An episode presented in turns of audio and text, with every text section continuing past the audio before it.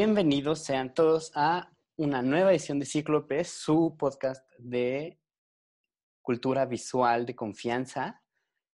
Hoy nos encontramos con Liliana Quintero, que no la conozca por alguna razón.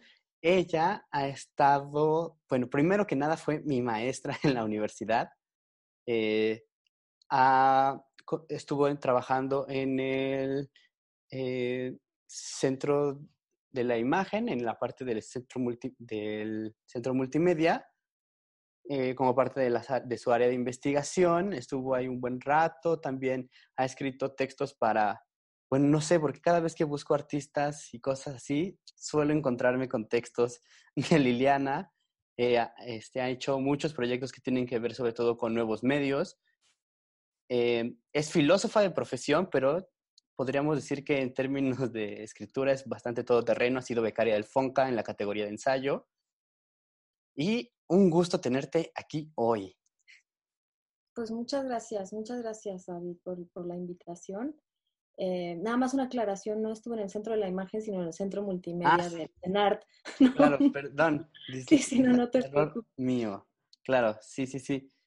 Y bueno, eh, poniéndolos en contexto a todos ustedes, eh, la semana pasada charlamos con Ricardo Cuevas y tratábamos muchas cosas que tenían que ver justo con el quehacer desde el lado artístico. Entonces, eh, fue muy interesante porque nos hablaba, sobre todo por el, tipo de obra que tiene Ricardo, de la importancia de los procesos y cómo los procesos eran importantes y tal. Hoy nos vamos a poner quizá un poco más este, rigurosos con la parte de ese proceso y de esas cosas que ocurren, ya no desde el artista, sino de quien, tanto el que la observa como el que la estudia. Un poco retornamos aquí al, en términos de perspectiva a lo que hicimos con, con Luis Jiménez hace dos episodios.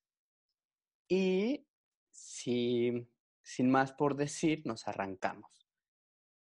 Eh, para iniciar hoy elegimos hablar de un libro, bueno, de una eh, temática que se trata en el texto de Teoría del Acto Icónico de Horst Bredekamp. es un teórico de la imagen eh, que súper recomendamos y que tiene una postura alrededor de cómo es vista la imagen y cómo, y eso lo, lo, repasaremos ahorita con más calma, cómo también somos vistos por la misma. Entonces, em, para, digamos, si ustedes lo quieren buscar, de cualquier manera les dejaré el enlace en la descripción del video y en la de las, el resto de las, este, de nuestras plataformas. Eh, y específicamente vamos a hablar de lo que él llama la mirada de la imagen. Este. Para eso, bueno, igual si quieres podemos empezar desde tu lado, cómo leíste esta parte de la mirada de la imagen y nos vamos. Sí, bueno, eh, como bien decía eh, David, ¿no? Brede Camp viene de los estudios visuales, ¿no? Eh, que digamos que es como este análisis de la imagen un tanto desde una perspectiva interdisciplinaria, pero eh, Bredekamp viene de lo que se llama el, el Wissenschaft, que es decir, la ciencia de la imagen, ¿no? Él está como muy interesado en, que las humanidades no sean desplazadas y que de alguna manera tengan como este análisis em, científico interdisciplinario, ¿no? En realidad, el, libro, ¿no? aquí lo tradujeron un poco mal, bueno, en España, ¿no? que es la teoría del acto icónico, tendría que ser la teoría del acto de la imagen, ¿no? Eh, ¿Por qué? Porque para Camp es muy importante ver este acto, esta potencia que tiene la imagen en sí misma, y él lo va a dividir en tres actos icónicos. Eh, este último, que nos interesa mucho, es el acto icónico intrínseco donde en sí misma la imagen y donde él va a encontrar esta potencia de la mirada y hace un rastreo porque eh, creo que lo vincula un poco en el sentido de la imagen tiene una potencia que siempre nos ha fascinado, un poco en el terreno del ritual, pero también un poco en el terreno donde esta imagen nos mira, esta imagen nos genera una especie de temor, ¿no? Y él inicia el texto con un, evento que sucedió el 5 de febrero del 2003, donde Colin Powell eh, hace una visita a un lugar y hay una réplica de el, Guernica de Picasso y lo tapan, ¿no? Es decir, hay que taparlo porque, eh, digamos, en el sentido de, Colin Powell, ¿no? Que, es eh, este sentido militar, bélico, como una imagen va a interpelar y, va a cuestionar, entonces la, la tapa, ¿no? Que además es una de las imágenes antibélicas por excelencia, ¿no? A pesar de que es violentísima en su contenido, por supuesto. tiene que serlo para transmitir esa situación. Claro, ¿no? Entonces es, eh, pero en, en, este caso lo, lo que quiere llevar eh, Bredecam es decir, la imagen, y no solo la imagen, la obra de arte tiene algo que nos interpela y que va más allá de lo que podemos em, em, calcular, ¿no? Entonces, ahí empieza a hacer como una serie de análisis, empieza con este, con este evento, pero lo lleva más al terreno de el mito de la medusa, ¿no? Donde em, es este ser que en sí, por, por vernos, nos convierte en, en, piedra, ¿no? Y tiene este poder de la mirada, ¿no? Pero es un poder, digamos, em, terrorífico que nos invade, ¿no? Y por el cual no podemos nosotros em, interpelar de manera directa, ¿no? Y lo quiere llevar también a este terreno donde lo, llama este, el, el, el, acto icónico intrínseco, donde en sí misma una obra tiene una mirada, ¿no? Y no solo, porque también lo, lo hace un análisis, no solo en las pinturas precisamente como del barroco, ¿no? Donde tienen una mirada directa, ¿no? Donde son estos retratos que nos miran y nos sentimos mirados, sino lo lleva a cualquier ámbito del arte donde tenga esta capacidad de eh, intrínsecamente de cuestionarnos, como es en el caso del Guernica, ¿no?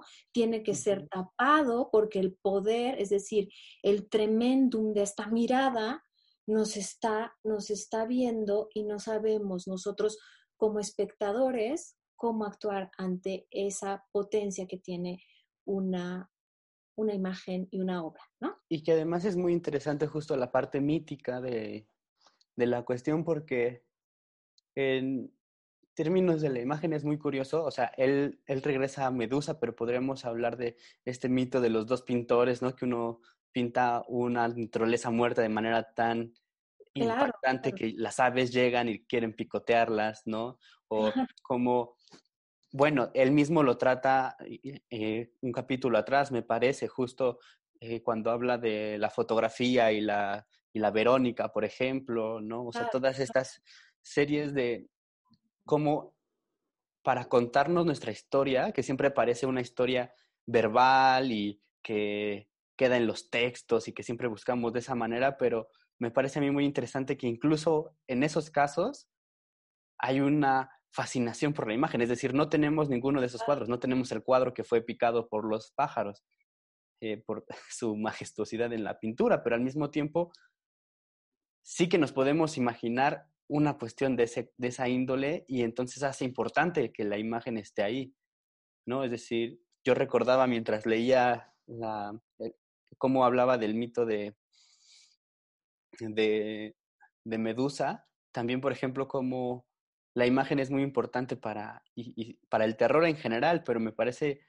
especialmente aterrorizante por su poca definición cuando uno lee a Lovecraft, ¿no? O sea, que siempre es esto que es tan impactante a la mirada que ni siquiera cabe describirlo, ¿no? O sea, que el, color que cayó del cielo, o los monstruos estos que salen del agua, que siempre dice que son aterrorizantes y que los pone muchos adjetivos sobre lo atemorizantes que son, pero no lo describe al hilo.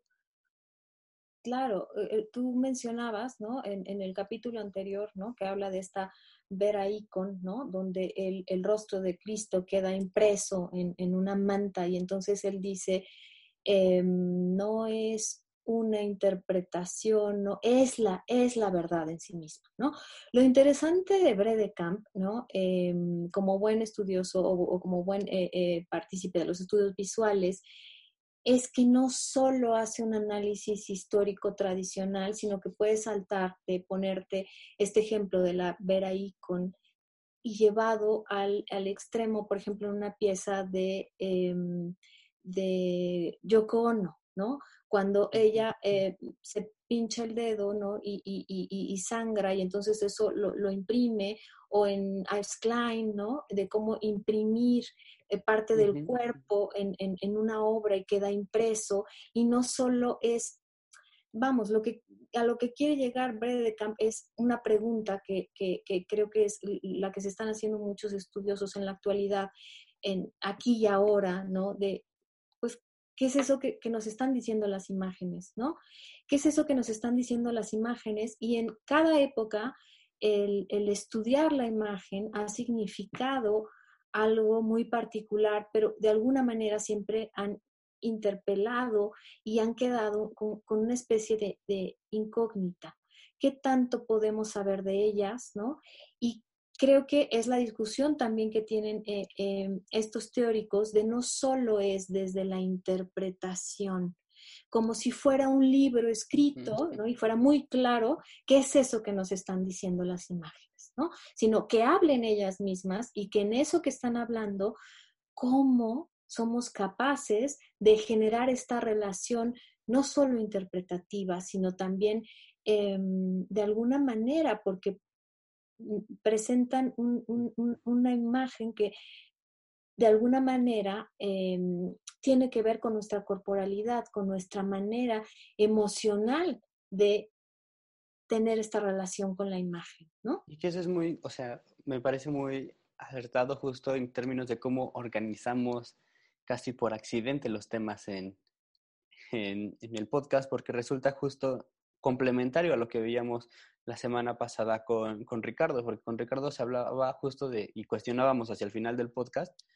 la, veros, la veracidad o la pertinencia incluso de frases como estas que dicen una imagen dice más que mil palabras, ¿no? Y entonces de repente resulta que las mil palabras siempre están pegadas a la imagen, es decir, no es que, no es que uno pueda deducirla siempre, sin, y lo que decíamos era que a veces tienen esas mil palabras y, a veces, y ayuda a leerlas y otras veces nosotros se las ponemos, ¿no? Claro. Entonces, es muy interesante justo cuando se acerca a Brede Camp eh, eh, esta temática por justo el tipo de análisis que está haciendo, es decir, no te está diciendo, y aquí vamos a analizar todas estas este, imágenes, eh, qué sé yo, como las de eh, la, la, Edad Media, ¿no? Con toda su, y, su, su, código intrínseco, que también vale la pena revisarlo, pero que al mismo tiempo tiene toda una connotación que funcionan en reversa después, ¿no? Es decir, es muy interesante que cuando uno, o cuando más bien la historia del arte misma dilucida una nueva forma de leer el arte, es impactante cómo este empieza a afectar hacia atrás también todas las lecturas que hacemos claro. de, de, todo lo demás. Y, y, al mismo tiempo, las mismas piezas nos están hablando de todas sus piezas, las piezas que la antecedieron.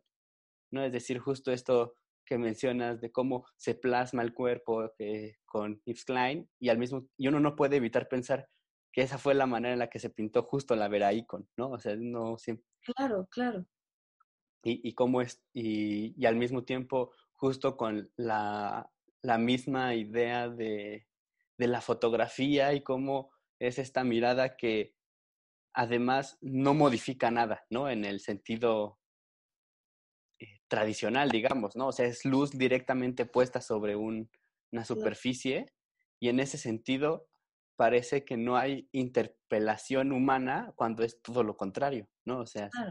si por algo le pone este Fontcuberta el beso de Judas cuando habla de imagen, ¿no? O sea, dice, no es el ojo que mira, sino es más, se parece en, en este texto por cómo lo disecciona a la mano que toma algo y lo hace suyo. Claro. Y creo que aquí también la, la, discusión radica un poco, ¿no? Por este em, euforia un poco de la hermenéutica, de quererlo interpretarlo todo, ¿no? Y de que si fuera tan claro, o que si pudiera parecer tan claro, ¿no? Como si estuviera impreso y estuviera una verdad ahí oculta, y en realidad no es así, ¿no? O sea, creo que Em, y sobre todo en las discusiones em, contemporáneas, que bueno, ya, ya lo, lo, vamos a ver, ¿no? Pero creo que la, la imagen, em, de alguna manera, sí sigue quedando como un poco obscurecida, no es tan sencillo descifrar eso que tiene o que nos dice la imagen, porque no es esta claridad de una interpretación tal cual, como si estuviera ahí. Y de hecho es una crítica que hace eh, un poco Bredecamp, hace esta crítica a Heidegger cuando analiza el cuadro de Van Gogh, ¿no? Y dice, lo que vio Heidegger en realidad, pues no sé qué vio, ¿no? O sea, eh, eh, porque no es tan sencillo como si estuviera en el cuadro y lo vamos a sacar tal cual. Y creo que eso es lo problemático de las imágenes, ¿no? Y creo que eso es lo problemático en una e, época contemporánea donde estamos ya no solo em, usando imágenes todo el tiempo, sino que ya tienen otra manera y que nos invaden y entonces creo que ya se genera otro tipo de problemáticas. Y que no solo eh, nos invaden en el sentido de que vienen de afuera, sino que también en muchos sentidos podríamos decir nos volvemos imagen, ¿no? O sea, en el eh, o sea, toda esta idea de la este foto de perfil, por ejemplo, ¿no? O sea, si lo llevamos al terreno de las redes sociales, pero también si lo llevamos a el terreno incluso como de cómo nos comportamos o cómo se nos pide que nos comportemos en distintos espacios, ¿no? Es decir, cuando eh, en los ejemplos de, de, esto que me parecen más claros eh, desde mi propia experiencia, ¿no? Cuando iba a las agencias de publicidad y entonces mi papá antes de salir de casa me decía, tienes que verte como alguien de ellos, o sea, como como modificar tu propia imagen en el sentido casi de camuflaje, porque si uno es muy disruptivo en ese sentido, también recibe una respuesta del mismo corte. Sí, claro. Eh, eso sería como lo problemático, ¿no? Eh, no es exacto, no es esa eh, invasión de imágenes, sino es que el mundo se ha convertido en una imagen, ¿no? Y que implica que el mundo se haya convertido en imagen y que todo absolutamente esté mediado por una interfaz de una imagen que no necesariamente nos acerca a una realidad, sino al contrario, nos aleja de esa realidad y va generando una especie de eh, protoimagen, ¿no? De un mundo en el cual ya cada vez es más difícil acceder, ¿no? Sí, que, además es muy interesante porque uno siempre los imagina eh, esta clase de situaciones Em, y aquí quizá estoy yendo un poco, a contrapelo este, histórico, pero justo lo imaginamos muy, de manera muy habitual con la ciencia ficción y cómo se exaltan estos valores, ¿no? Es decir, en Akira, en Ghost in the Shell, en, este, bueno, los japoneses son expertos en esas situaciones, pero también eh, hay ejemplos desde, en el, ¿cómo se llama esta? Total Recall, ¿no? Con Arnold Schwarzenegger incluso, ¿no? O sea, como, como la imagen de esto que te pegas a los ojos y de repente trastoca todo lo que parece realidad y, y uno dice, es cierto, y entonces hay como una suerte de renuencia a cualquier avance tecnológico porque qué miedo que los robots nos invadan, pero al mismo tiempo esa interpelación con la realidad la hacemos con casi que cualquier recurso, ¿no? Es decir, cuando se releen estas imágenes este, eh, prehistóricas de la humanidad, ¿no? Es decir, eh, Altamira, Lascaux, etcétera, y de repente resulta que no es como que fueran diarios visuales de lo que ocurría en, en su mundo, ¿no? Sino era más bien una manera de invocar ese mundo que era tan hostil y entonces es una forma de decir, esto es lo que quiero que pase y lo voy a recrear para que pase de veras toda esta situación ritual y este salto de lo que quiero que pase a lo que pasa en el mundo, ya hay una interpelación ahí con lo real que definitivamente lo modifica una y otra cosa. Sí, claro, es una condición humana, ¿no? O sea, creo que es condición humana y em, me encanta esta frase de, Fernando Broncano, ¿no? Precisamente de Altamira, ¿no? Donde dice, em, había un juego de, sacar o de tener prótesis de nuestro propio cerebro en el exterior, ¿no? Entonces, sí, aunque tú dices, nos, aterroriza todo lo de ciencia ficción, pero de alguna manera también convivimos naturalmente, un poco ignorantemente, ¿no? Porque creo que hay algo eh, el cajanegrismo, como diría eh, eh, Bruno Latour, ¿no? Hay una caja negra siempre que no podemos acceder, que no entendemos qué es lo que sucede, pero de alguna manera, naturalmente, estas prótesis de nuestra memoria, prótesis de nosotros mismos como imagen, de alguna manera ya, ya lo vamos haciendo naturalmente, ¿no? Y, y de alguna manera configuran el mundo contemporáneo.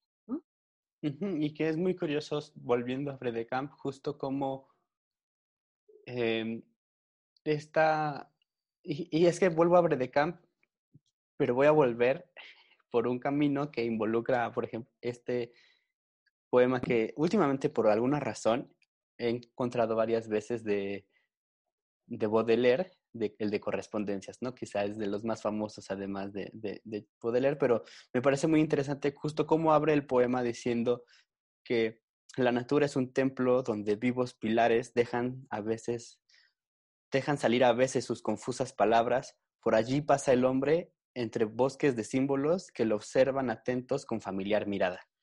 Y me parece así absolutamente brutal cuando después de, al mismo tiempo que estaba haciendo eso, preparaba este capítulo y los anteriores, porque es muy real, ¿no? Es decir, no es como que las cosas que observamos solo estén ahí para ser observadas, sino que devuelven la mirada, ¿no? Y, y, la devuelven no en el sentido este, de que literalmente saquen ojos y nos observen, sino que en la, la, manera en la que hemos o que nos hemos configurado como humanidad, nos exige también buscar las respuestas siempre fuera de nosotros, ¿no? O sea, podríamos pensar que justo este cuerpo prostético en muchos sentidos se da todo el tiempo por, por esta acción de mirar.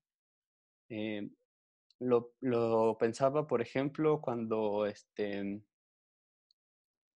Eh, ahora sí voy a poner uno de, de ciencia ficción, pero cuando se da cuenta de que no es el único actor en la habitación en Ex Máquina, ¿no? El que se trata de hacer el test a esta cosa y de repente se da cuenta de que no es el único siendo observado o el único observador, sino que también está siendo observado y estudiado por otro humano y también por sí mismo y, y, por, y por la criatura a la que se supone que ni siquiera estaba viva en el sentido estricto, ¿no? Y que al mismo tiempo eso ha ocurrido en infinidad de, de, de momentos en términos históricos, ¿no? Es decir, nosotros mismos en este momento que estamos charlando, podríamos decir casi, casi cara a cara, distanciados por esto, pero que al mismo tiempo somos observados no solamente por quienes sintonicen el programa, sino también por el algoritmo de YouTube, de Facebook, de, o sea, de todas esas clases de cosas, y que no es una mirada en muchos sentidos ajena a la nuestra, ¿no? Es más bien reflejo de la nuestra, como creadores del mismo. Sí, creo que aquí también algo eh, em, surge, digamos, como una pregunta importante y es que creo que como humanidad le hemos dado mucha importancia a la mirada, ¿no? Eh, creo que ha recaído en la mirada, ¿no? Eh, parte de la historia de la humanidad, sobre todo la, historia occidental de la humanidad, la historia filosófica de la humanidad, ¿no? Esta mirada clara y, distinta, ¿no? Este poder mirar, este poder mirarlo todo, o como si en la mirada no hubiera em, rastros de error, ¿no? Como si en la mirada pudiéramos realmente llegar a conocer esa verdad oculta, ¿no? Entonces creo que hoy en día es también ese reflejo de ese quererlo mirar, ¿no? Y olvidando un poco, bueno, y creo que ahora más, ¿no? Ahora se va a exacerbar mucho más, olvidando el escucha, como diría Levinas, olvidando el tacto, ¿no? O sea, creo que eso es, es, es algo que tendríamos en lo que eh, eh, pensar, ¿no? ¿Por qué, no? El, el humano le ha dado tanta importancia a eso que mira, cómo lo mira, ¿no? Y, ¿Y qué implica esas, esas diferentes miradas, ¿no? Eh, tanto del humano como del no humano, como de estos aparatos que nos miran y que no tienen una mirada ingenua, ¿no? Que no tienen una mirada ingenua, sino hay una mirada detrás que tampoco podemos desocultar tan fácilmente, ¿no? Entonces, creo que e, eso que dices, ¿no? Es, es, es muy atinado en el sentido de, de, pensarlo, ¿no? O sea, porque el humano le ha dado como tanta importancia a su mirada, ¿no? Y que incluso podríamos extenderlo básicamente a, a justo cómo interpelamos en términos sensibles el resto de nuestros propios sentidos. ¿A qué me refiero? A, por ejemplo, cómo es, me parece muy curioso cómo se habla de imagen también cuando se, trata en texto, por ejemplo, ¿no? O sea, que, que alguien lee alguna parte en la que se describe alguna cosa en una novela y dice, es que me encanta esa imagen. Y es muy curioso, ¿no? Lo mismo ocurre en música, ¿no? Es decir, cómo se, a pesar de que está completamente construida en, en sonido la pieza, si de repente cuando dices, no, pues es que en, esta parte lo que te está diciendo y, lo que está mostrando eh, la, la, la, la, sinfonía o lo que sea, es una escena, ¿no? Como, como algo que aparece frente a la mirada y que se transforma en imagen y entonces ya imaginándolo me, me resulta fantástico. Ah, uno de los ejemplos que me parecen más este, comunes a todos nosotros eh, hoy, en términos de cómo ilustramos otros sentires, recuerdo siempre este, Ratatouille, ¿no? Cuando dice prueba esto y que aparecen como unos fueguitos artificiales y, y digo, qué manera tan curiosa de volver imagen un sabor. Claro. Y entonces, este, ah, bueno, ahí hay una serie de discusiones y creo que ya estamos poniendo ejemplos, pero para todos allá tenemos algunos que ya habíamos pensado eh, y que quizás sea buena idea pasar por ahí de una vez. Em, el primero, que me parece uno de los este, ejercicios de autorretrato más extraños o singulares, diría yo incluso mejor que extraños, es esta pieza que les voy a mostrar a continuación. Solo voy a compartir la pantalla. Listo. A ver, ¿qué estamos viendo aquí?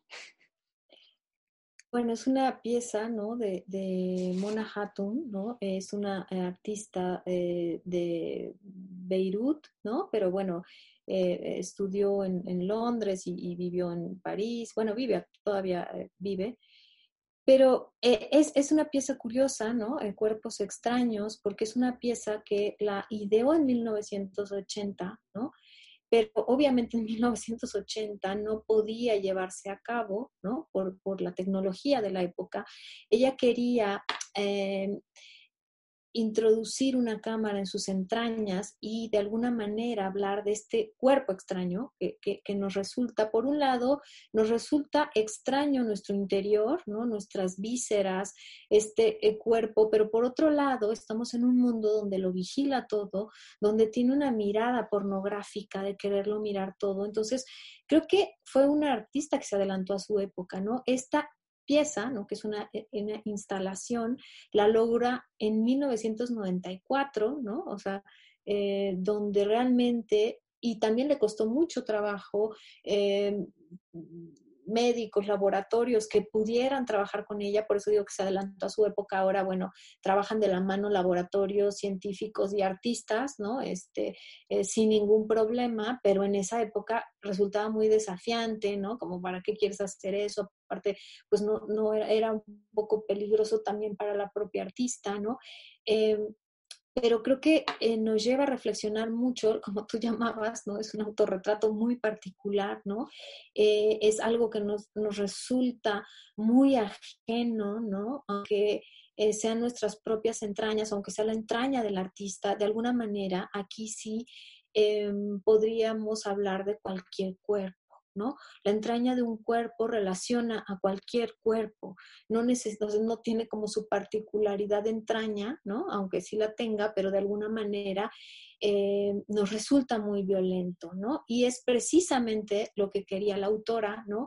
Que resultara violento, pero a la vez em, este juego visual como un poco de laboratorio, ¿no? Donde em, donde eh, es permitido, todo es, es de alguna manera eh, muy cuidado, muy limpio, ¿no? Donde eh, este ojo científico que le es permitido mirarlo todo, ¿no?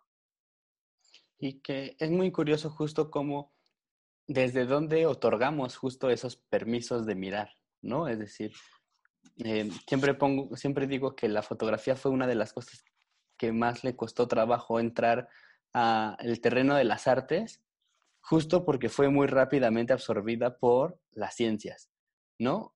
Era muy curioso que una de las primeras, de que las primeras imágenes, em, digamos, ya que se había popularizado el uso de la imagen, y primero pasó por esta cuestión de fotografiar a los enfermos mentales y, desde esa mirada tan específica y tan este, limpia de cualquier sesgo, podíamos determinar si una persona estaba o no loca, que además en sí mismo trae una contradicción tremenda, pero que es muy curioso justo como estos permisos de mirar a la gente, mirar eh, incluso fuera de, del planeta, ¿no? Se, los concedimos a un grupo de, de, nosotros mismos enfocado justo al, al lado científico y que es muy curioso justo como en esta situación o sea, yo, yo, viendo esta pieza recordaba justo las otras que tienen que ver con el barroco, que se ponían en las iglesias que eran muy efectistas y que incluso traían la llaga de Jesucristo o, o, de Jesús con este como con relleno para que si uno metía el dedo tuviera el efecto de que de verdad estabas tocando los intestinos, ¿no? De, de alguien. Y entonces se vuelve muy curioso porque de repente nos violenta mucho esta imagen y, y, este ejercicio en el que nos mete a una cueva como si fuéramos parte de la laparoscopía o que, que, que se nos muestra, pero al mismo tiempo nos resulta violento porque somos nosotros mismos, es decir, ni siquiera ya es, claro. era mucho más sencillo hacerlo quizá con, con un cuerpo ahí, aunque eh, barroco y todo, y que supiera uno desde el principio, pero de todas maneras querías tocar, ¿no? Claro. Había una sensación ahí distinta, pero cuando esto se vuelve y hacia nosotros, es decir, por el espacio tan claustrofóbico que en el que por un lado está puesta la instalación y por otro lado en el que nos mete la instalación por las imágenes. Este, sí nos hace sentir de muchas maneras violentados porque podría ser nuestro propio cuerpo. Es decir, sabemos que quizás es el de la artista, pero entre el saber y el sentir hay una brecha complicada de sortear cuando lo que estás viendo es el interior de una persona. Y que aquí hay un juego doble, ¿no? Con el, de, el, el interior, ¿no? y es este interior entraña que como tú decías, ¿no? En, en, en, en, piezas del barroco, era tocar, pero era casi oler, ¿no? Eh, porque al tocar y al sentir la entraña y la carne, ¿no? Eh, tiene un sentido directo con, con, el olfato, ¿no? Entonces aquí visualmente tiene una carga de interior entraña, pero esa entraña se vuelve eh, completamente vigilada, ¿no? Donde es, no, no, no, no tiene nada que ver con una entraña de olfativa con una entraña eh, que de alguna manera brota o, un cuerpo, ¿no? Entonces, eh, era lo que le interesaba al artista poner en cuestión este interior. ¿Qué estamos entendiendo por este interior y llevar la entraña, pero una entraña visualizada, visualizada por un ojo permitido, ¿no? De poderlo ver y hasta dónde llegar en ese interior, ¿no? Que se convierte en nuestro propio interior, entonces es como este juego de estar eh, vigilado, pero aquí no es una vigilancia que está desde afuera, ¿no? Sino es una vigilancia desde adentro que puede ser eh, mucho más eh, fuerte, intrusiva, ¿no? De, de, este juego donde, donde te sientes vigilado desde mi interior, pero es un interior entraña, ¿no? Y que es, o sea, me, resulta también semejante a cuando se hacen estos, em, estas cárceles, ¿no? De la mirada del estenopeico, no. Del panóptico. Del panóptico, exacto, ¿no? Pero, o sea, me parece que es como cuando ya quitaron al vigía, ¿no? Es decir, ya no es como que uno esté esperando a que salga el vigía, sino que ya se vuelve uno el, vigía mismo de sí mismo, ¿no? Y entonces eh, esta entraña, ¿no? Que, que, estamos viendo y que, nos, y que de alguna manera vigila lo que está dentro, pero que al mismo tiempo carecemos de los códigos para interpretarla. O sea, a mí me parece muy curioso, por ejemplo, todo este armatoste que hemos generado para, para de alguna manera vigilar el cuerpo y que son muy poco humanos en su e, en la solución que les damos. Es decir, cuando uno va por sus análisis de sangre y aparecen niveles y gráficas y cosas así, dices, es que tiene muy poco que ver con la manera en la que soy yo por dentro, ¿no? si, si lo pensamos desde ahí. Claro. Entonces, justo cuando ya se nos muestra cómo de veras somos por dentro y cómo y funcionando, ¿no? Porque es distinto, o sea, no es una disección, no es un cuerpo muerto que puedes abrir en capas, sino que tiene sus propias funciones en curso mientras lo estamos viendo. Y eso sí me parece quizá la parte más violenta de la pieza, porque a pesar de que siempre salta uno cuando está muerto y, las disecciones y que eh, la crueldad y tal, pero me parece mucho más cruel mientras está vivo y que además podría ser cualquiera de nosotros. Claro, y, aparte aquí también algo, algo importante es que es un ojo máquina, ¿no? Un ojo máquina que nos está observando y que tiene esa capacidad de mirar, ¿no? Y de mirar y de seleccionar como quiere mirar, ¿no? No, no, no es, el ojo humano es el que regresa, el que interpreta, pero que también está acompañado un poco con este ojo máquina, ¿no? Que, bueno, en la actualidad, o sea, en esa época, por eso era tan importante, o sea, ella lo piensa en 1980, ¿no? Y le interesa mucho y digamos que es una idea que no, que, que, que, la persigue durante 14 años hasta poderla llevar a cabo, ¿no? Pero que de alguna manera en esa época pues fue muy desafiante, ¿no? Ahorita ya nos parece, bueno, no, no es que nos parezca extraño, sino es que cada vez que vamos al médico eh, eh, eh, nos sentimos vigilados dentro de nuestro propio cuerpo, ¿no? Pero es un ojo máquina acompañado, ¿no? Sí, que es curioso justo en esto que mencionabas de la, al, al, principio justo de estas prótesis que le ponemos al cuerpo y al cerebro, ¿no? O sea, incluso más que al cuerpo mismo, claro. al cerebro, porque justo todo esto al ser puramente visual, es muy distinto justo al resto de las sensaciones de estar ahí. Es decir, que el resto de las sensaciones, es decir, tanto la sensación espacial como la sensación olfativa y gustativa y, táctil, todo eso no ocurre en el cuerpo físico nuestro, sino que ocurre interpelado por esta máquina y que nosotros, sí, pues le ponemos, digamos, todo el relleno a eso que ocurre. O sea, es esto de que de repente uno dice, no ve en la televisión y en esta pieza específicamente, qué bueno que las imágenes no huelen, ¿no? Porque... Sí, claro. Porque es este, pero que al mismo tiempo si pensamos eso es porque ya le dimos un olor en nuestra cabeza al menos, ¿no? O sea, ya hay algo que ahí que dijimos o que, que completamos con nuestros propios olores, ¿no? De, que ya están almacenados, digamos, en nuestro propio cerebro y que desatan una serie de procesos en los que podemos perfectamente justo imaginar el olor, la, la, la textura de ese espacio, que no es que estén contenidos en la imagen per se, pero están contenidos en nosotros. Y, y que eso además nos puede llevar justo a, a cuestiones muy interesantes al respecto de cómo todos estos siempre son estas prótesis de, la mirada y del pensar en sí mismo. Este, bueno, eh, uno de los que mejor lo retratan para mí es Derrida, cuando habla de que solo escribe con luz artificial, ¿no? O sea, cómo todo se vuelve la noche y el hecho de poder prender eh, una lámpara y escribir ya no a ya no a mano, sino en máquina, literalmente, este, eso se vuelve parte de su proceso de pensar las cosas que escribe.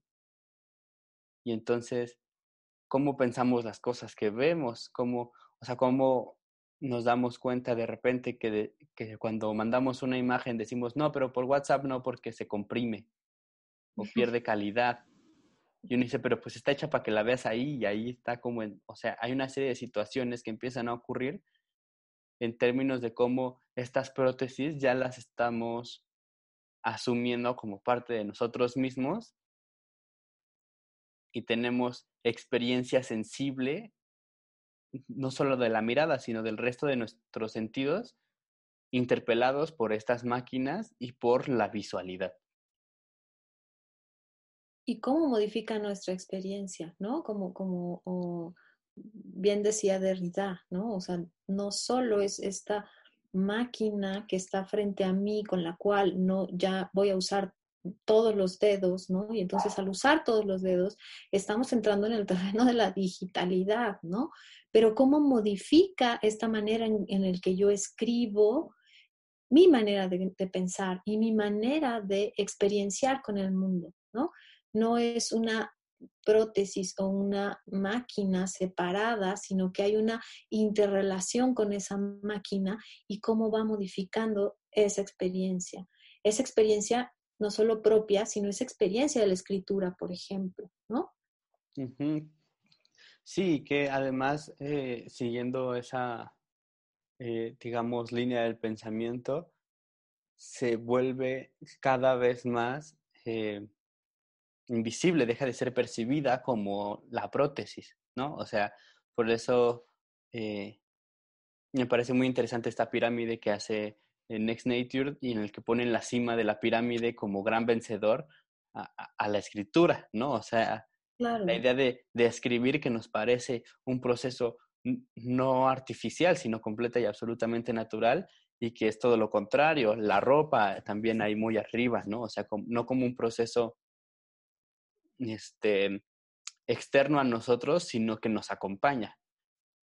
no, no pensamos como la ropa como un aparato tecnológico y que quizás solamente lo repensamos cuando insertamos medios electrónicos en él, ¿no? Es decir, cuando aparece toda la, la idea del wearable, ¿no? Que puede ser un, los relojes inteligentes, los lentes, una serie de cosas que hasta entonces como que volvió a aparecer en la mesa decir, ah, mi ropa es tecnología, pero no es una tecnología, pero no siempre, o no siempre es una tecnología pensada desde lo electrónico, sino también desde que el textil mismo, el hecho de que nos pongamos cosas para refugiarnos del clima y que la llevemos con nosotros es un avance tecnológico brutal.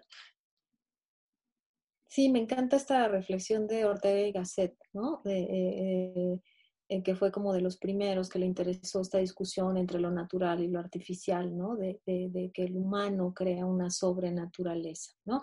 Que se siente muy mal en este ámbito natural que nunca se pudo adaptar y entonces crea esa sobrenaturaleza, ¿no? Y también esta frase heideggeriana que, que, que, que es muy pertinente, ¿no? De lo natural en el hombre es lo artificial, ¿no? O sea, realmente, ¿no? O sea, e, es, condición humana, ¿no? Pero hoy en día, cuando esas pequeñas, eh, que ya no son tanto prótesis, sino son como más bien simbiosis, ¿no? Simbiosis y que de alguna manera está desapareciendo esa interfaz y que pues para allá vamos, para que se desvanezcan estas interfaces y no sean tan visibles como eh, cuando uno ve em, películas de ciencia ficción de, los, de la década de los 80 y 90, que, realmente los aparatos pues, son analógicos, pero que intentan eh, generar como una discusión con lo que se viene con la revolución de lo digital, ¿no? Entonces ya no es tanto esta prótesis, sino más bien es una especie de simbiosis entre lo, la tecnología y el hombre, entre lo natural y lo artificial, que tiene, eh, digamos, como una, una, línea muy, muy eh, sutil, ¿no? Donde todo el tiempo como condición humana estamos eh, cohabitando con eso, ¿no? Y que es muy curioso justo cómo esto escala a, a todos los terrenos. Justo estaba viendo yo hace muy poquito este documental que se llama sobre nuestro planeta, que es un documental básicamente de un de, que habla sobre la conservación natural y que entonces se pasea por todo el mundo y tal, pero en el intro de la serie me parece fantástico que dice, hace 60 años vimos por, primera vez, el mundo se vio a sí mismo, ¿no? O sea, fue la primera imagen que teníamos del planeta Tierra desde el espacio exterior y desde entonces nos hemos más que duplicado. Y entonces es impactante como justo ahí, hasta ese momento, por ejemplo, confirmamos nuestros mapas, ¿no? O sea, hasta que los pudimos ver desde arriba, hasta que empiezan a ocurrir estas cosas y un poco se siente, y además es muy curioso que, que la pieza haya sido ideada en los ochentas, justo como ese, ese mismo ejercicio, ¿no? Es decir, pero al revés. O sea, hasta ahora habíamos experimentado la Tierra desde sus entrañas y conocemos solo una parte de ellas. Y al revés de cómo habíamos hecho con nosotros mismos, es decir, siempre nos veíamos como si fuéramos planetas vistos desde fuera. No, bueno, eso es, es fuertísima la, la, reflexión, ¿no? Sobre todo como occidentales, ¿no? En el terreno de que creemos que el mundo es una imagen, ¿no? El mundo se ha convertido en imagen y hasta no ver una imagen de lo que es, de lo que es la Tierra, entonces no tomas conciencia de ello. ¿No? Entonces quiere decir que estamos, eh, tenemos ahí un, un, apego muy particular con eso que miramos. Si no lo miramos, entonces no somos capaces pues, de comprenderlo, de entenderlo, de, de eh, y, creo que eso eh, sería como, como, como importante. Me encanta la reflexión de, de, Kate Moxie, ¿no? Donde dice, creo que el problema aquí es que todo lo queremos ver con esta eh, claridad de distinción eh, casi cartesiana, ¿no? Y el problema es este opacidad, ¿no? Aquello que no, que no es tan sencillo de ver y creo que ahí es donde tendríamos que hacer una reflexión no tenemos que verlo todo, no tenemos por qué eso que vemos eh, también creer que lo comprendemos, ¿no? Entonces, em, creo que em, es importante también ver y hacer la pregunta de por qué tenemos como esta necesidad de quererlo mirar y desde ahí comprender absolutamente todo, ¿no? Sí, que además es una discusión en la que Occidente especialmente eh, ha tenido sus tropiezos, por decirlo menos, ¿no? Es decir, guerras se han peleado en torno a la imagen. Eh, claro. León Saurio, ¿no? Y, todas eh, las, los conflictos alrededor de si se debía usar la imagen o no en un terreno de la, de la espiritualidad, ¿no? Y, y, si se la usaba, cómo se la usaba, y toda esta serie de, cuestiones que le damos a la mirada, incluso una mirada que puede ver no solo lo que aparece frente a ella, sino lo que, poder, o sea, como el potencial de la misma. Eh, siempre me recuerda esto a Miguel Ángel, diciendo que lo que se trataba de hacer era sacar eso que ya estaba en la piedra y mostrárselo a todos, ¿no? Es decir, la escultura que él quería hacer ya estaba en la piedra y lo único que él hacía era quitar el exceso. No, o sea, eh, eh, me parece a mí súper impactante esa idea porque también la aplicamos al resto de las, de las cosas, ¿no? Es decir, tenemos esta constante carrera o ambición de que eso que ya vimos que podía ser la, lo otro ocurra.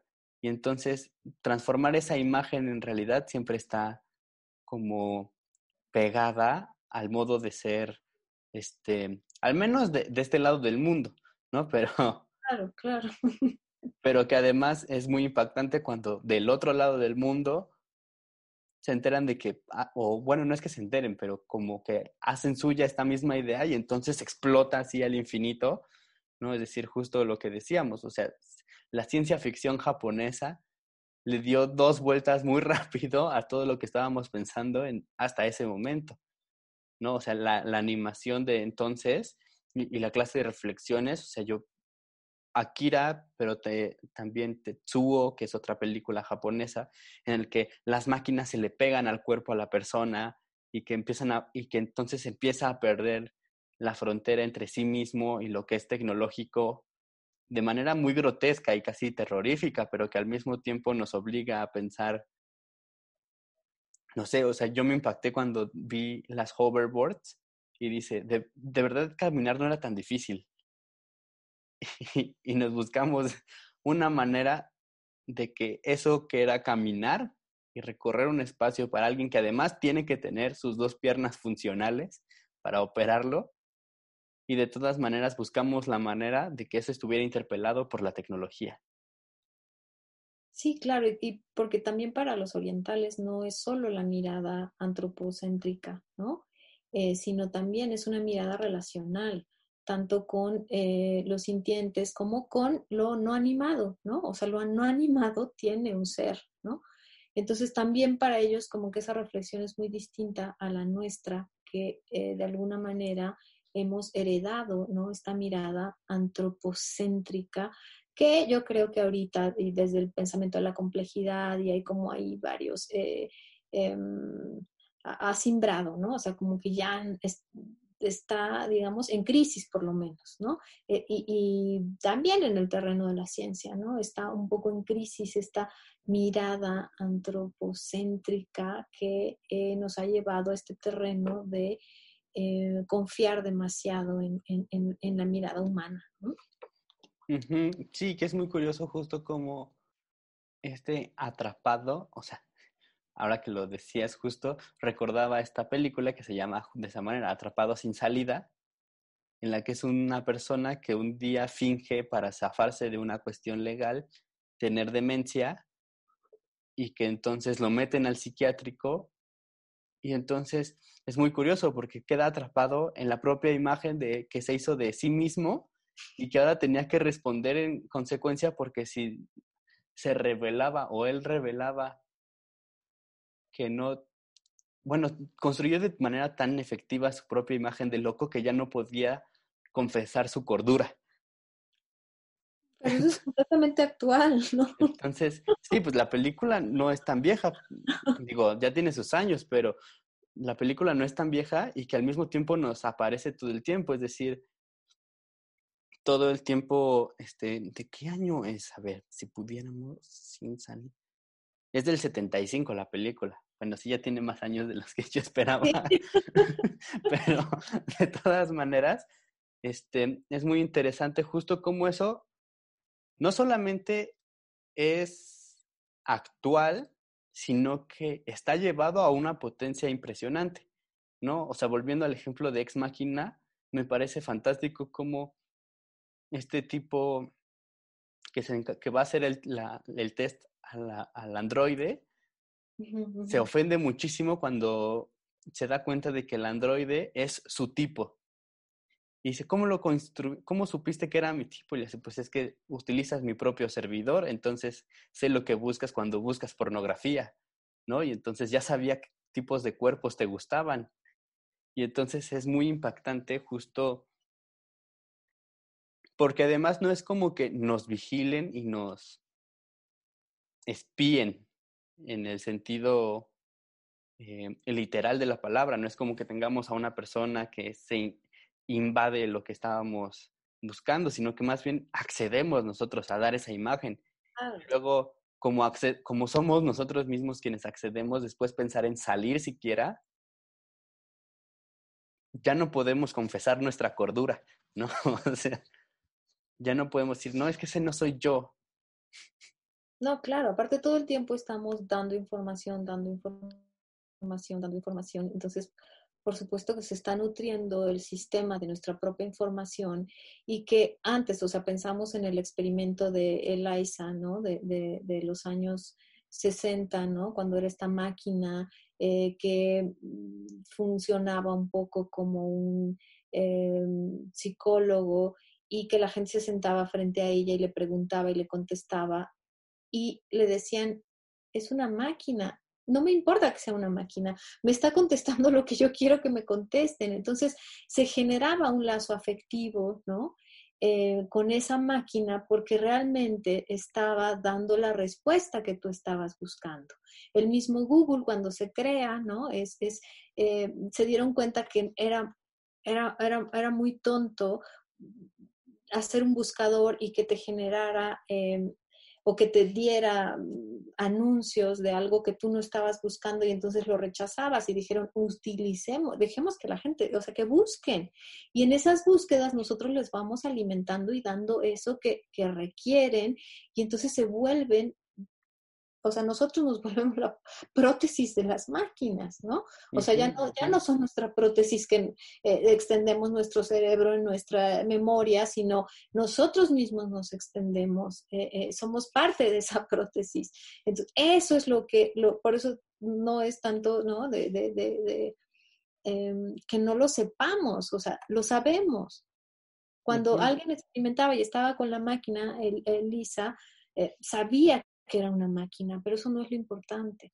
Sabemos que son máquinas, sabemos que tienen nuestra información, pero de alguna manera es algo a lo cual ya no, ya, ya no hay regreso, ¿no? Por eso es tan importante como algunas piezas que pueden hacer como, como un biohacking, ¿no? Como estos em, juegos de, de, de, me encanta el, el, el concepto de em, como de estos disturbios inteligentes, ¿no? De estos usos desobedientes de la tecnología, ¿no?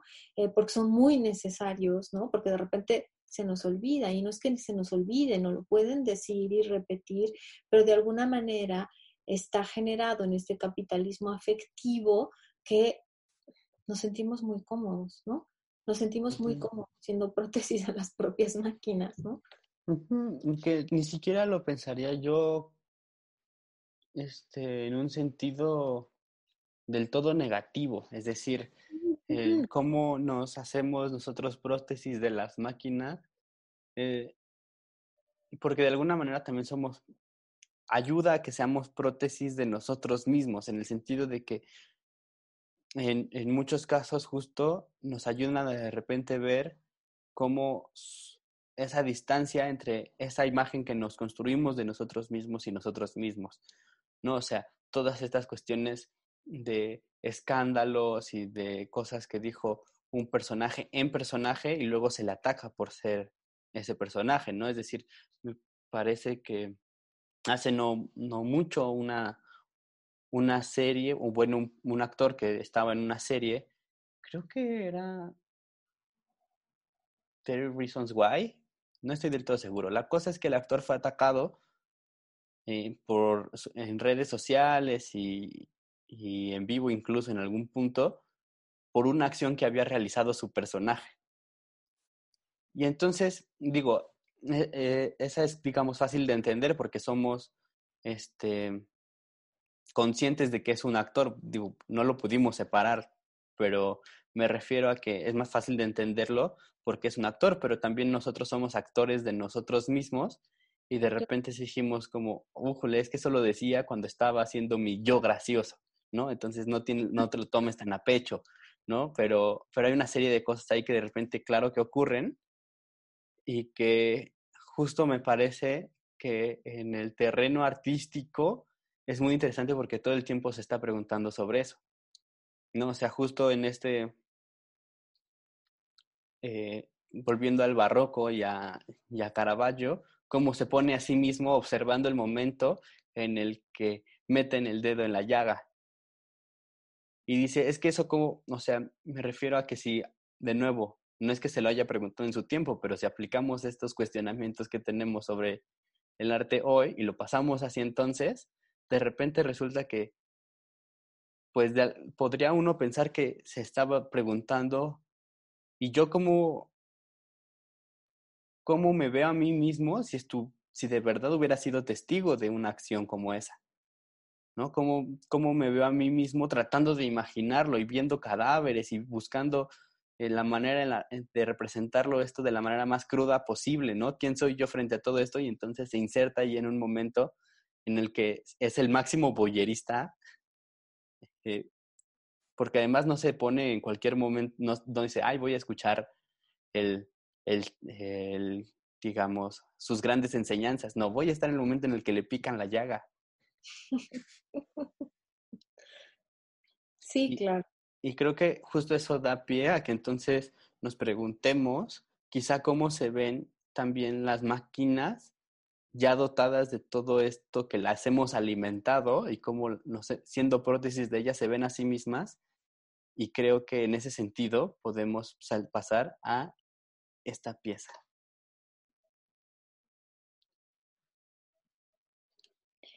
Sí, bueno, es raro, ¿no? O sea, ver cómo em, esta pieza que es de Juan José Rivas, ¿no? Eh, Form, eh, queda cristalizada en esta escultura en 3D, donde es una pieza muy compleja, ¿no? Em, que la divide en tres momentos, son tres diferentes esculturas y son tres acciones.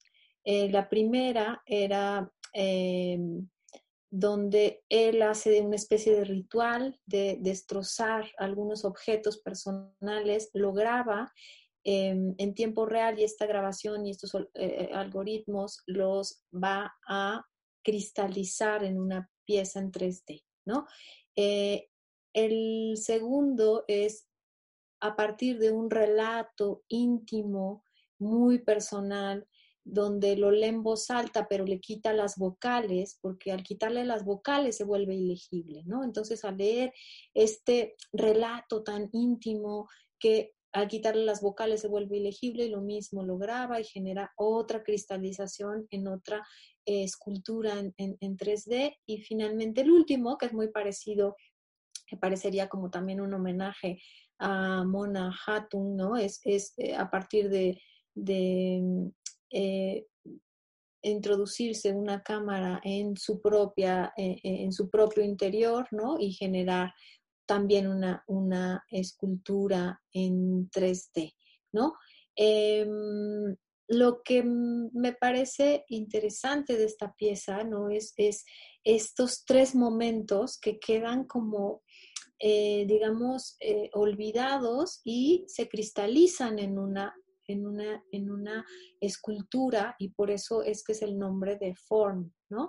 O sea que como humanos, ¿no? Estamos como muy cercanos y como eh, todavía se genera como, como, como una eh, importancia a esta forma escultórica que de alguna manera pueda apresar esto que el, artista le interesó, ¿no? En estos, eh, en estos tres momentos, tanto de tres acciones como tres momentos que tiene cada una de las piezas, ¿no? De cómo este ámbito procesual en, en, los tres terrenos íntimos, ¿no? En el primero es estos objetos personales, en el segundo este texto tan em, eh, personal que es leído en voz alta, pero que es ilegible, y en el último es, esta visita y este viaje a mi propio, en, mis propias entrañas, mi propio interior, ¿no? Y que queden cristalizados en, en una, pues en una pieza en 3D, ¿no? Sí, que además eh, siguiendo mi analogía de Ratatouille, me parece que es como si le dijeras a la computadora, siente el sabor de esto y entonces salen estas figuritas, eh, estas esculturas, ¿no? De cómo eh, ese proceso que ya digitalizamos o, más bien que de alguna manera somos la mano que mece la cuna, pero que no sabemos el resultado que eso va a arrojar.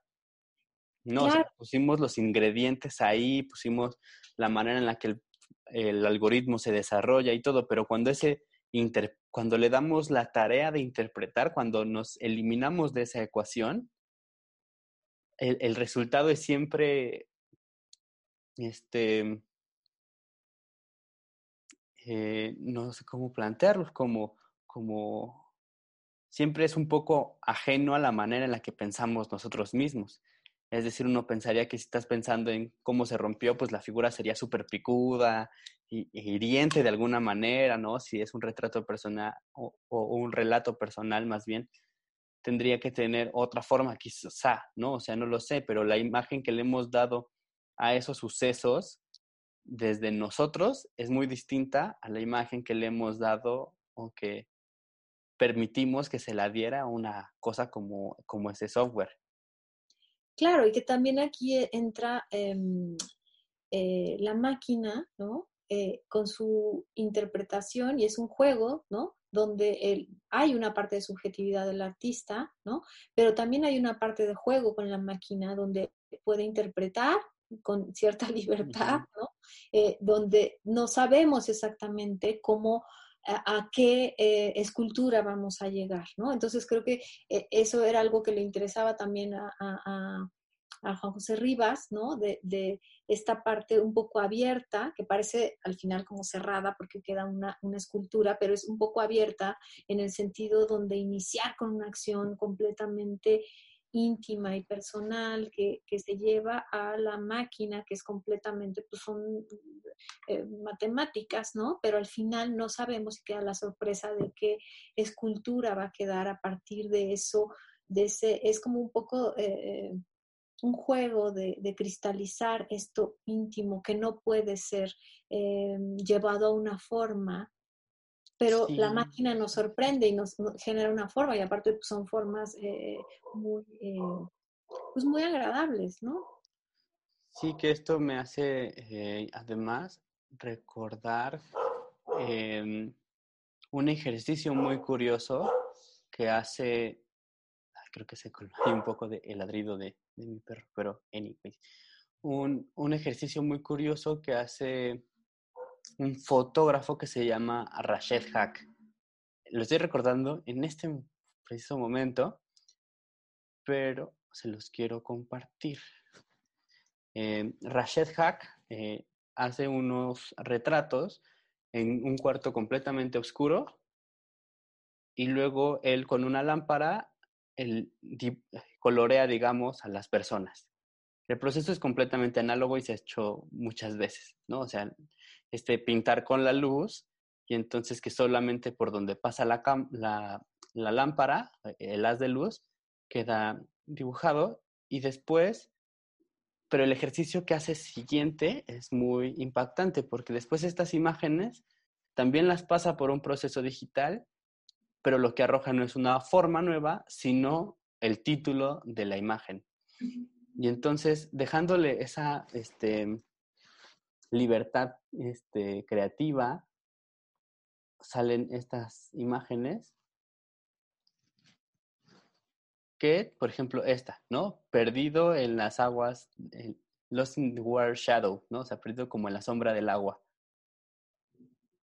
Eh, me parece muy impactante justo porque estos ejercicios donde de repente a la máquina le dejamos la parte de la creativa, es decir, hay que alimentarla, no es como que sola haga cosas, hay que alimentarla, pero básicamente es lo que también tenemos que hacer con nosotros mismos, ¿no? Hay que alimentar un poco eh, nuestra sensibilidad para que arroje cosas así. Entonces, todas estas este, serie de, de, imágenes que hace Rachel me parece justo muy interesante por cómo se desplaza a sí mismo del lugar del artista y permite que otra cosa vaya llenando los huecos. ¿no? Esos huecos que a veces se dejaban para el artista mismo, es decir, ponerle justo el título a su pieza o para otras personas, para que pusieran el texto curatorial o, bueno, infinidad de, ejemplos, y de repente se cederlo a una prótesis nuestra para que más bien seamos nosotros, o sea, justo lo que decías, este cambiar de lugares que, y este juego de, a ver, ahora tú sé el artista, cosa, máquina. Claro, y, si, por ejemplo, en el caso de, Juan José Rivas, si solo hubiera sido como la escultura, ¿no? Entonces sería como, como esta idea de eh, eh, que se tenía mucho en la década de los 90, ¿no? Cuando se empezaron a hacer como los primeros experimentos de gráfica digital y que era pintura virtualizada, ¿no? Que en realidad no se el medio, sino era nada más como vamos, este pincel que, que, que, que se transporte a la máquina y entonces pintamos. Entonces sería eso, pero aquí lo, lo, lo, lo esencial es este estas acciones llevadas a un eh, algoritmo y después una cristalización de una escultura, porque no es la escultura la obra, ¿no? Sino es este proceso de estas, igual en, la obra que presentas y dejarlo como tú dices, ¿no? El nombre de la obra donde era como, digamos, como el punto casi más importante, ¿no? Y es este agenciamiento con la máquina, ¿no? De, este juego de, de eh, trasladar, mover, eh, desplazar esto que entendemos como, como máquina, pero no desde eh, que lo haga desde su visión eficiente o igualándola a lo humano, sino generando aquí una simbiosis que puede ser como de, desplazamiento, ¿no? De, de, ruptura, hasta de crítica podría ser, ¿no? Sí, que de nuevo nos, es decir, en este trasplante que hicimos de la mirada nuestra a la mirada de la máquina, es muy interesante porque una de las cosas que nos dimos cuenta de manera muy rápida es que el resultado no es una otra mirada humana, ¿no? O sea, es como eh, el trasplante, podríamos decir, fue exitoso, pero no, es como si, le si te trasplantaran un ojo y de repente vieras en infrarrojo, ¿no? O sea, como una cuestión muy, un poco dejada al azar, a pesar de que todos los componentes los controlamos, pero no controlamos el advenimiento de eso, ¿no? O sea, justo cuando nos miró de vuelta, entonces hay una un desplazamiento entre las cosas que esperábamos de la máquina y lo que la máquina nos arrojó.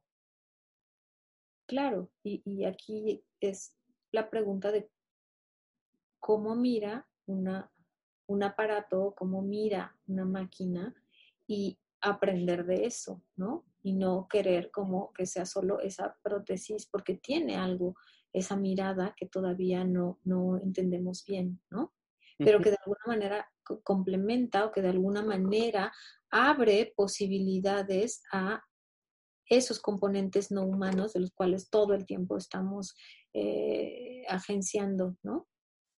claro, y que eso me devuelve una vez más a la medusa, es decir, la medusa era una cosa no humana, pero que petrificaba a quien lo viera al instante, ¿no? Que era los, utilizando el mismo ejemplo de la escultura, los esculpía así, los volvía escultura, ¿no? Tomaba materia viva y la volvía escultura con el acto de la mirada, ¿no? Y que es lo mismo que pasa en este, en este ejercicio de Juan, de Juan José Rivas, ¿no? O sea, se deja mirar o, deja que la, la, máquina mire este proceso suyo y con su mirada la vuelve escultura, la petrifica y la deja no solamente estática, sino que la deja en muchos sentidos irreconocible para nosotros, ¿no? O sea, eh, e, eso me parece fantástico y que me, y me resuena a Pompeya un poco, ¿no? O sea, fue esta acción de este, podemos decirle dioses, fenómeno natural, pero de todas maneras les cayó lava encima a todos, los petrificó al instante y además entre muchas otras cosas, eh, digamos, eh, dejó una imagen de lo que considerábamos como lo griego, que poco tenía que ver, ¿no? Es decir, hasta que se vuelven a descubrir y que se destapan los mosaicos, hasta ese momento pensábamos que la escultura así bella y, y terminada y, y, y, que además dictaminaba todo lo que pensábamos que englobaba el ser buen escultor radicado en que no tuviera color, por decir una cosa. Claro. Y cuando todo esto surge, la mirada que nos devuelve de, nos, de cómo nosotros mismos lo hicimos, es como, bueno, hubo negación, ¿no? De entrada, o sea, Kelman lo escribió, escribió justo todo su tratado sobre la belleza mientras descubrían esto y dijo, este, no, de todas maneras se queda blanco. Superpuso ahí su, su propio acto de mirar a la mirada que le devolvió la realidad, digamos, pero es muy interesante justo cómo ocurre en esto o, cuando uno habla de la objetividad de la imagen fotográfica al principio, ¿no? Que era una de las primeras cosas, le dice, pero yo no veo en blanco y negro. yo no sé quién lo haga, pero yo no. claro, claro. Y que ahí, ahí radica lo, lo, lo, interesante, ¿no? O sea, como eh, no verlo como esta, capturar la realidad, sino como nos permite de alguna manera hablar de esta relación con un aparato que mira y que de alguna manera se está dando otra, otra, eh, otra interpretación ¿no? Que no solo es desde el ojo frío que calcula lo humano y que puede verlo, sino que hay ahí una simbiosis interesante. Y no había visto, ¿no? Esta relación que me parece muy, muy pertinente de, Juan José Rivas, ¿no? Y, la medusa, ¿no? O sea, que finalmente queda como en, en, escultura, ¿no? Algo, este acto tan, tan personal, ¿no? Y que de alguna manera lo cristaliza, pero desde el ojo de la máquina, ¿no? De cómo, cómo llega a interpretar este acto, me parece muy, muy, muy bueno.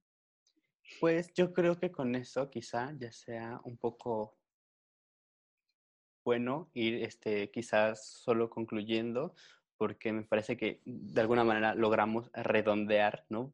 Yendo y viniendo, partimos de Bredecamp y terminamos un poco con su misma analogía quizá. Entonces, eso me parece muy afortunado. Y los invitamos, justo en la descripción van a aparecer todos los enlaces a, la, a las obras. Por suerte todas tienen página web, entonces se, las dejo ahí. Este, de hecho, justo la de José Rivas tiene un texto de Liliana, también chútenselo y nos dicen allá en los comentarios qué les parece, qué les pareció este episodio y creo que eso es un poco todo. Este, a menos que tengas algún anuncio último que dar. No, este no. Eh, muchas gracias por, por, el espacio y por la invitación. ¿no? Súper.